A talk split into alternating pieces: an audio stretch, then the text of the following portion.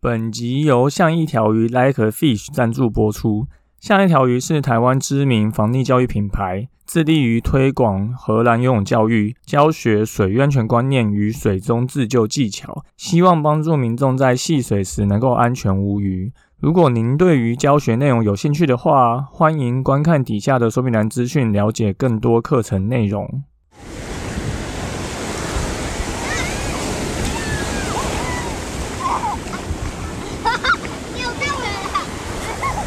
现在时间下午五点钟，海水浴场关闭，请尽速从水里上来，谢谢。Hello，大家好，你现在收听的是救生日常，我是焦哥，又来到本周的新闻报报啦。焦哥上礼拜去体育署开了第二次关于救生员检定的资规会议，吼，来听听看二零二三年救生员的检定的结案报告，还有内容有没有需要一些调整修正的地方。这是我第一年参加政府相关的会议，吼，也还担任委员的部分，所以也算是初步了解政策相关讨论跟决议的方式，吼。虽然结果跟我预期的不太一样，但如果明年有机会的话，还是希望可以再参加，应该可以提供更完整的一些原则跟相关的论述，吼。不过除了就算检定以外啊，焦哥当然是更期待有。像中小学游泳检定考核及能力分级的相关的议会可以参加，哈，就可以把我这几年关于防溺自救教学的经验，能够更推给政府，然后让政府去在游泳教育政策上面有一些改变。好，那这礼拜一样三件事情跟大家说，第一个，南戴二海盐寮沙滩浮潜失踪。这个是发生在花莲盐寮沙滩的一个状况吼，一位郭姓男子带着两个小朋友从北部去花莲找朋友，没想到戏水的过程中，男子独自下海游泳，却突然不见踪影。那朋友就赶紧通报案巡队，但是到目前为止都还没有找到人呢。那这位男子的朋友就表示，他只是往前走一点点游泳，结果一转头。人就看不到了吼。那这位郭姓男子上面他没有穿救生衣吼，只有穿防寒衣跟戴面镜而已。好，先说重点吼，这次出意外的是台湾海洋教育推广协会的秘书长的赵伟老师吼，在海洋教育上面的推广其实是不遗余力耶。那如果你有相关的资源可以协助的话，可以到我们书凡海洋的粉丝团去了解一下最新的资讯哈。那为什么会发生这个意外呢？根据新闻描述啊，赵伟老师戴着面镜下水浮潜，过了很久都没有上来，而朋友也没有发现他的身影哦，所以才会赶快报警求援。那大部分海边的溺水意外，其实发生的状况都蛮类似的。乔哥大概可以分为以下三种哈。第一个，想说水没有很深，所以就往前走了一点。结果因为脚不小心踏空，就跌入水中吼，尤其是像东部这种砾滩，然后会比较突然陡降的一个状况吼，那就更容易发生这种情形。第二个，站在水深及腰的地方，结果刚好有一个浪打过来，那人就灭顶了，结结果人被回去的水流顺便带出去哈，这也是常发生的状况。那第三个啊，就是如果你是浮潜，然后刚你可能要刚好抬头换气，或是你用呼吸管换气的时候，让刚好打来，导致呼吸管或是你抬头的时候吸到水吼，那呛到以后慌张之下才发生溺水的。因为不会游泳的人，因为挣扎、紧张这些状况，大概三十秒后就会沉到水中了。加上东北季风造成海边有风浪的情况下，所以。赵伟老师很快就消失在朋友世界中，其实大概也是呃可可能类似的情况发生。那大家就会问说，如果我们要到一个无人海滩，尤其像是东部的海滩，你要怎么评估是否适合下水呢？那当然，这个有非常多复杂跟综合的判断因素啊。那焦哥这边教大家，我觉得一个最。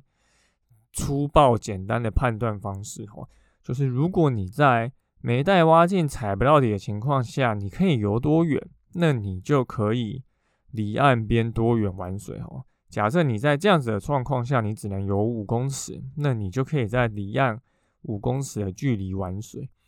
那很多人就会说，我不会游泳，或是我没有那么会，我不会在海边游泳。但是有些海滩很平啊，你走个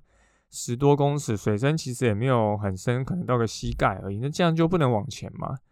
那我的回答当然是可以，但是就请穿上救生衣吼，就即便你不小心漂出去，你还是可以在海面上漂浮等救援哦。因为如果你发生任何一种不小心让你呃，突然踩不到底的状况，你没有相对应的游泳能力，你就是回不到岸边呐。所以我觉得直接用这个最简单的判断方式，吼，你能够游多远，你就你可以离岸边多远。如果你完全不能游，那就请穿救生衣吼。那这当然会是比较安全的一个方式啊好，那第二个新闻是南澳神秘沙滩可以风筝冲浪，但不能冲浪。宜兰南澳沙滩有地方人士因为不满冲浪客不顾禁令，哦，影响到渔民作业跟钓客钓鱼，所以就向警方检举啊，有人在南澳沙滩冲浪。那后来警方就到场盘查嘛。那台湾偏乡生态物种保育暨富裕协会理事长叶武训表示，冲浪客不但不听劝吼，还会驾驶被禁止的沙滩车下沙滩吼。那当天冲浪者爱好者阿玛就非常不能理解吼，他们都还没有下水冲浪，然后就被警察强制盘查。那如果神秘沙滩是真的禁止冲浪，他们也愿意受罚，但这应该是由县府来开罚哈，不乐意警方在未抓到现行的情况下就去执法。那这个事件其实这几天在冲浪圈就是传得沸沸扬扬的哦，因为其实有一个非常扯的，在马路上拿着冲浪板就被警察盘查的影片哦，这是有一个冲浪界的 KOL 阿马来拍的哦，那他做一个剪辑，那焦哥会再把这个影片放在底下说明栏，你会看到从这个影片你会发觉，哎，这些冲浪客他其实还没有下水，他只是穿着冲浪。的服饰，然后拿着冲浪板，可是就被地方人士检举，然后有警察到现场盘查，可是他们什么都还没有开始做，所以这件事情其实是